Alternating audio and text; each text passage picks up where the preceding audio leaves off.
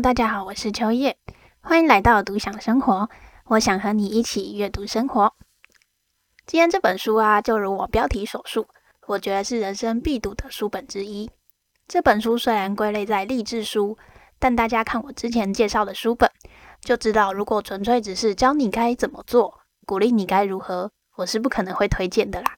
其实这本书是有点年纪的书本了，第一版出版于二零一二年。因为这本书销售超过十万册，所以二零二二年有再再版一次哦。那为什么会如此推荐这本书呢？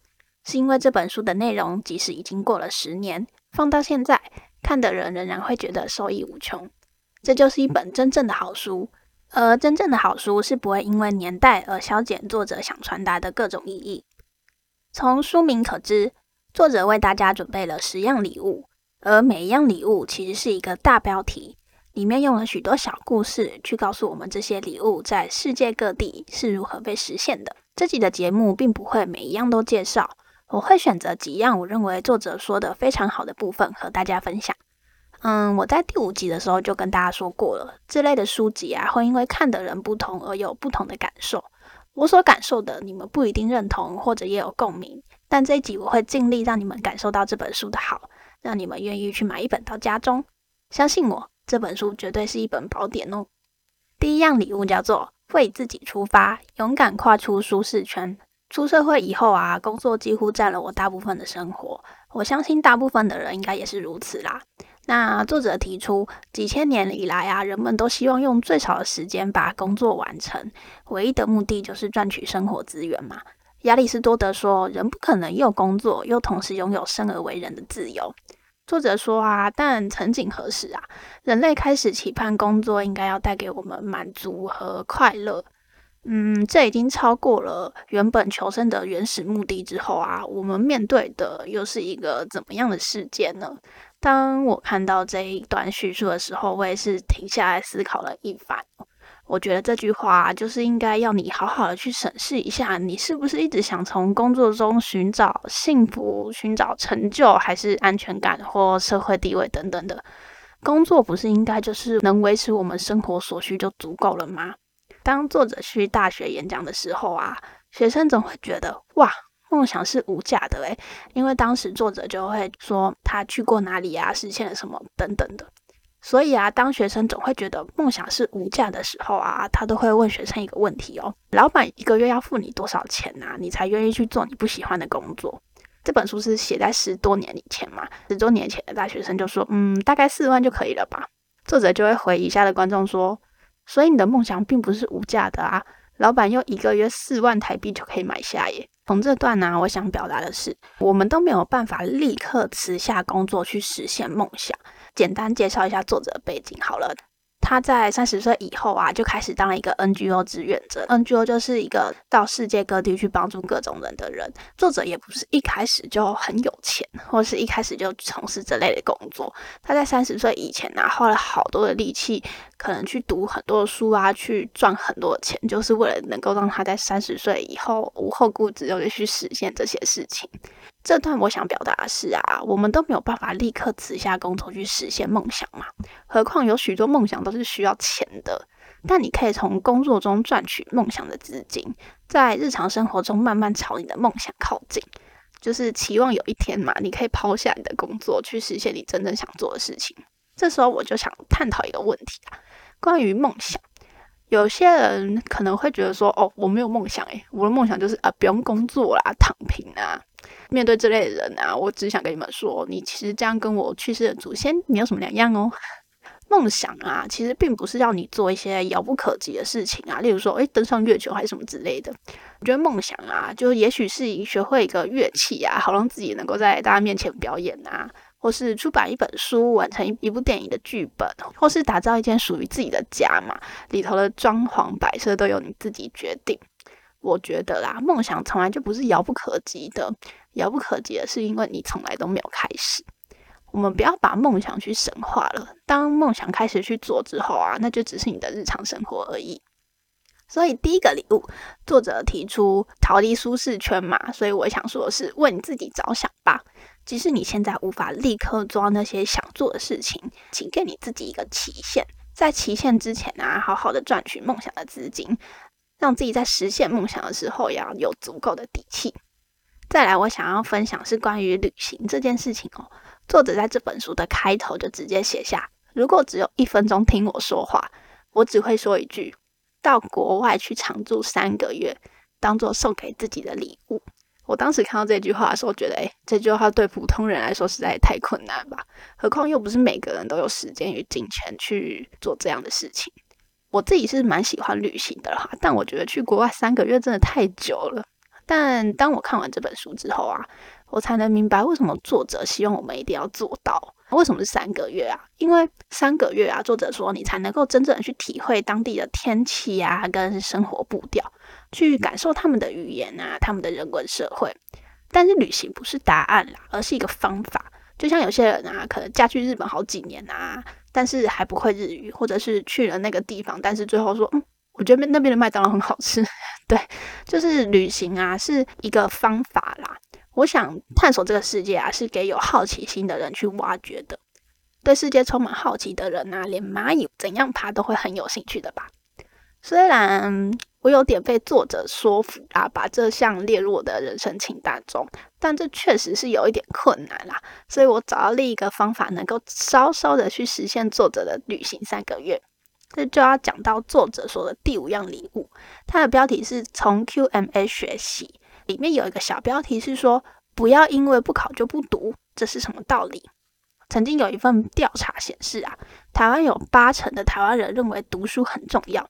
却有四百五十万的台湾人在毕业之后不再看书，而这个是十几年前的报告了。我想，在这科技更发达的时代啊，这项数据的人数应该更多。我发现现在的人的阅读能力非常的差，你能够花好几小时去看影片，并且仰赖别人给予的懒人包，但面对一本书要读完却非常的痛苦，也没有能力从一本书找寻精华，没有精简的能力。这会反映在什么上面？就会反映在你打履历啊，或者是说话做事上面。你履历打很长，但是没有重点；你说话说一堆废话，而且毫无逻辑，这样你做事效率也会很低。这就是为什么我在这边推广阅读啊，因为阅读能让你比其他人的基本能力都还要突出，而且阅读能让你看似无用的知识哦，在人生的某一刻突然用到。我们这世代实在是太快速了。你如果找不到重点啊，没有人会等你。你如果不充实自己的内涵，你就会成为被海浪吞噬的一粒沙，而不是珍珠哦。所以啊，就算你无法立刻去旅行，但你能从其他人写的文字中决定要不要去那个地方，要不要学习这件事情。龙应台曾经去成功大学的毕业典礼的时候演讲过：毕业是站在制度性学习的终点，自主性学习的起点。这样礼物先跟大家分享到这里，再来要跟大家分享的是第二样礼物哦，它的标题叫做“找到可以做一辈子的运动”。我自己以前呢、啊、是一个运动还算可以的人啊，并不是那种特别会运动的类型，但也不是那种体育课就是想坐在旁边的人。但是在我脊椎受伤之后啊，我去做了复健的运动嘛，复健运动非常的耗体力。你们看过电视上演的那种不能走路的人啊，他必须扶着旁边那个杆子啊，一步一步走那样吗？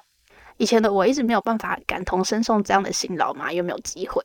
直到当时开始复健的时候啊，我才知道原来做每一个动作都会大汗淋漓。我当时复健课程是每次一小时，在这一小时的当中啊，老师会问个几次说：“诶，需不需要休息？”我几乎都说不用了。其实当时的我并不是不累哦。而是我正在用意志力和我自己对抗。我希望自己能够快点好起来。当课程进入到尾声的时候啊，有一天我正在做一个用全身的力量撑住自己，并且转动背部肌肉的动作。老师突然跟我说：“我觉得其实你很强诶，因为你都不太需要休息。其他的同学常常做没几个动作就需要休息，你甚至比很多男生都还要强呢。”我当时思考这老师的这句话，才发现其实自己意志力很强大。作者在书中写道啊，假设两个选手在比赛哦，两个人的实力是旗鼓相当的时候，在场上比的就不只是球技了，而是意志力。因为两个人都是一样的累，但谁先放弃去打好每一颗球，那个人就输了。所以运动啊，不仅仅是保持身体健康而已，它能够训练你的意志力。一个人的意志力能够做什么呢？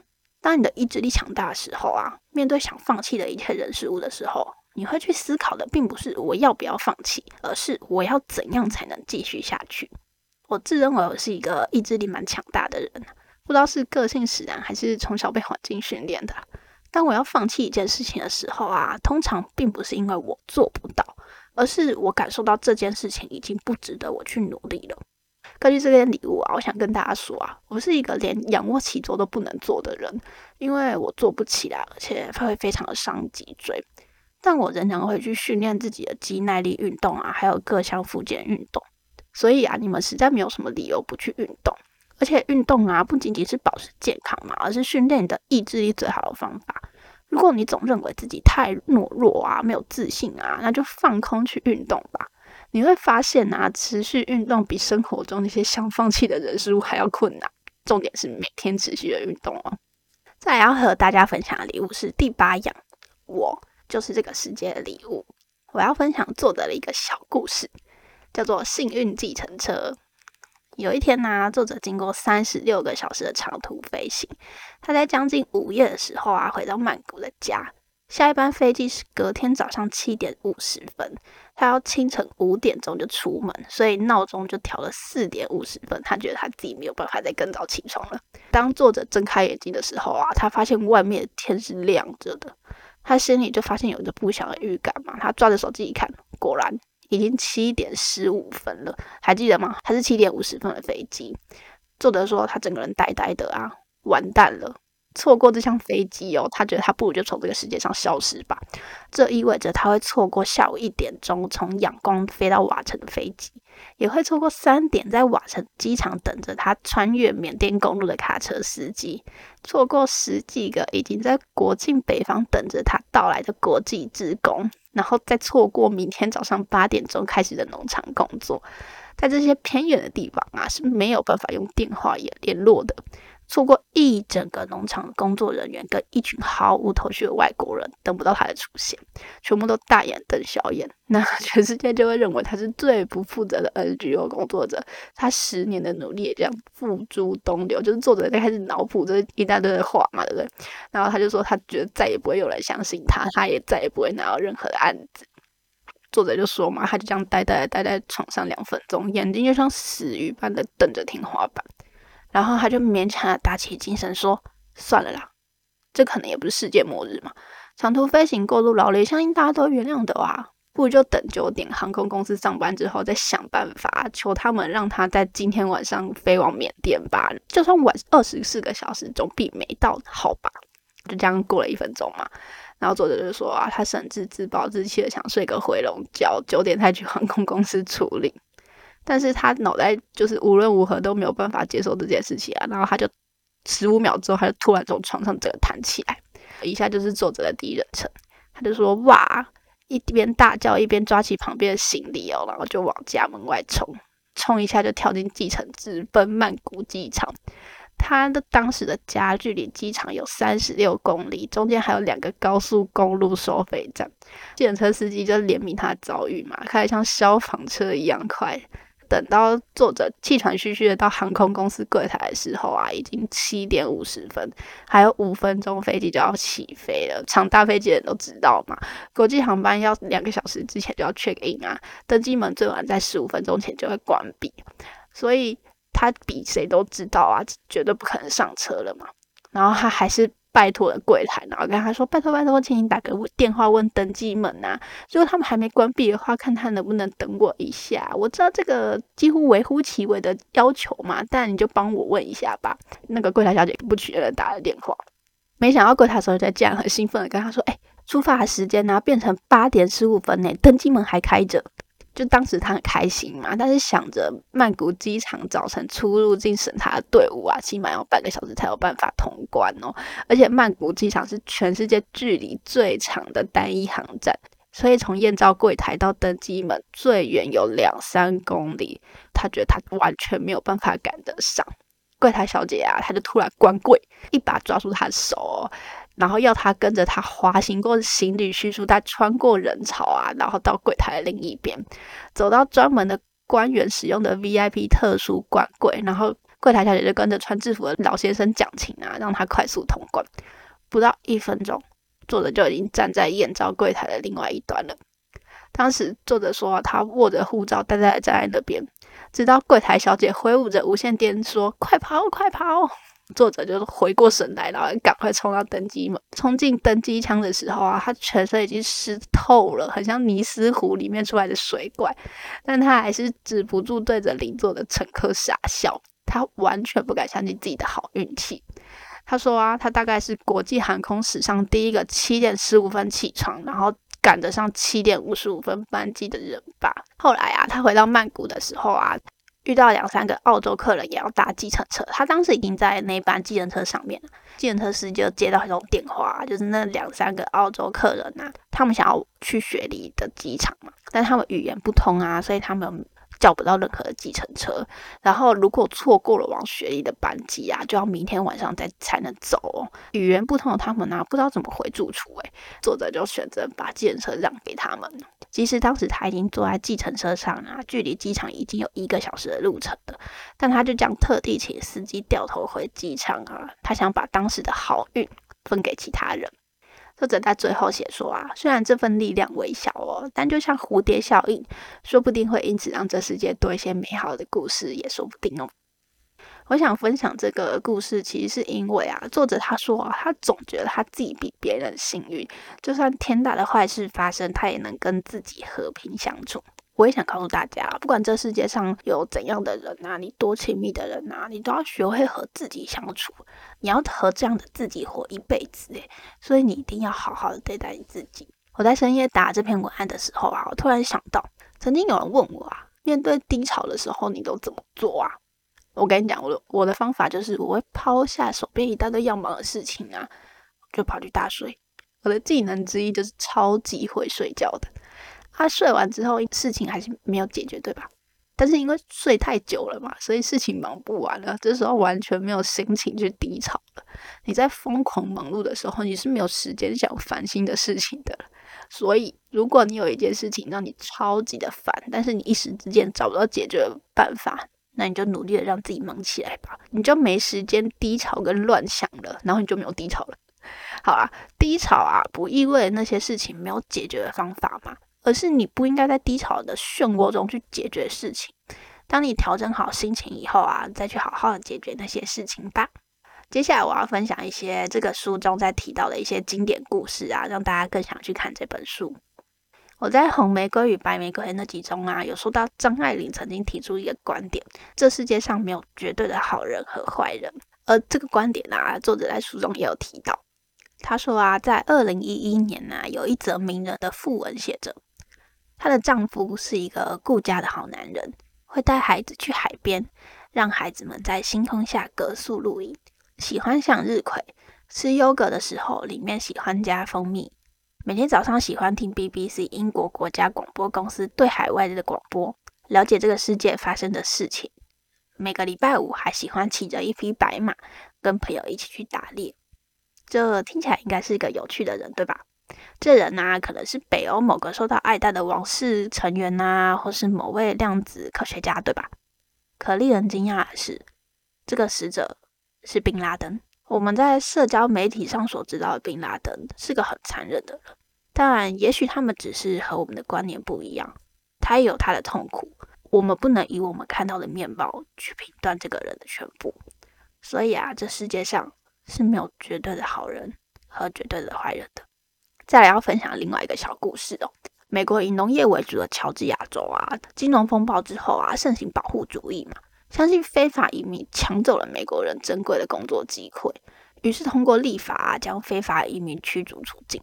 结果他们立刻就面临没料到的劳工短缺的问题，农家必须任由价值几百万美金的蓝莓、洋葱、香瓜，还有其他农作物在田里面腐烂。这些美国农家赫然发现，这一代的美国人啊，根本就不知道如何收成他们自己的农作物，因为他们从来都没有动手做过。所以不是做的不快，不然就是消耗太多，良率太低。但是非法移工却继承了农场主人的祖父那一辈的农业技术，而这些技术并不是嘴上说得出来，手上就做得到的。突然之间呢，骄傲的美国农夫才发现，没有非法移工，他们根本就不会务农的残酷现实。而在川普执政的时候啊，提倡要把不是美国人的外国人都驱逐出美国，因为觉得他们抢走了美国人的工作。但你从以上的故事是否看出，不是别人抢走你们美国人的工作，是他们做了你们根本就不想做的工作？而这个现象其实，在台湾也有，有许多看护是很辛苦的，请不要说他们赚很多不合理。当你需要每天的每两三个小时就起来换尿袋，扛着老人去帮他擦背、洗澡，如果你都做得到的话，再来和他们说嘴吧。有很多事情啊，请你自己先去尝试过之后再去评论。哦，对了，所以也不要羡慕那些玩 YouTube 赚很多钱啦，在你不知道的深夜时刻，他们就如我还在打文案一般，只是你们不知道而已。还想分享一个故事，就是印尼巴厘岛有一个叫做绿色学园的学校。这所从幼稚园一直到高中的独立学校，每个年级都有一个自己的耕种计划，也都参与支持着一个当地的 NGO 组织。连学校的无线网络都是由校园里水力发电供应的。而这个学校最特别的就是，学校教的不是知识跟解题技巧，而是价值观。比如说，小学五年级的教学主题是水，于是这一年级所有的学生。就专门学习跟水有关的算术、文学、生物、物理等知识，甚至还有一堂水产课，让学生自己养青鱼。小学六年级的主题课程是学习碳足印，所以那个年级的每个学生都要透过学习数学公式跟其他各种科学知识，来算出自己的碳足印。计算出结果之后啊，还要亲手在校园里种植足够的竹子，来抵消自己的碳足印。这所学校创立于二零零八年，到现在已经过了十五年了。全世界有四十多个国家的人哦，都争着送小孩去上学。虽然这个学校的费用非常的贵，但还是有一堆人的要送小孩子去。所以你就知道，这样的教学方法其实让非常多的人去推崇。我看到这个故事的时候啊，我非常有兴趣哦，就去搜寻了相关的资讯，发现有非常多的报道跟照片哦。我真的非常佩服创办人的理念跟初衷。到现在已经过了十五年的时间，有非常多的小孩从那边毕业了，有许多从那里毕业的人啊，都在这个世界发挥了不同的影响力。有兴趣的朋友们可以去搜寻看看。那我说了这么多的故事啊，其实都是书中的冰山一角而已哦，里面还有很多作者走访这世界各地的所见所闻。真的非常推荐大家去买这本书。我当初先买了电子书之后太喜欢了，还特别跑去二手书店再买一本实体的书，觉得很值得收藏。这集啊，我说了梦想啊，说了旅行啊，说了运动跟阅读。我想总结一下为什么要说这本书啊。当长大以后啊，每天在为工作打转后的我们，渐渐的很少问自己为什么？为什么要工作？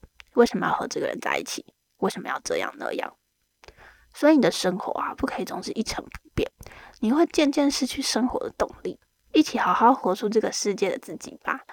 最后的最后，想说书中一句我很喜欢的一段话来当结尾：在世界的光谱上，我们不需要伪装，只要努力找到自己的位置，全盘接受并喜欢自己就足够了。推荐这本我觉得一生必须看的书本之一。我是秋叶，我们下本书见喽。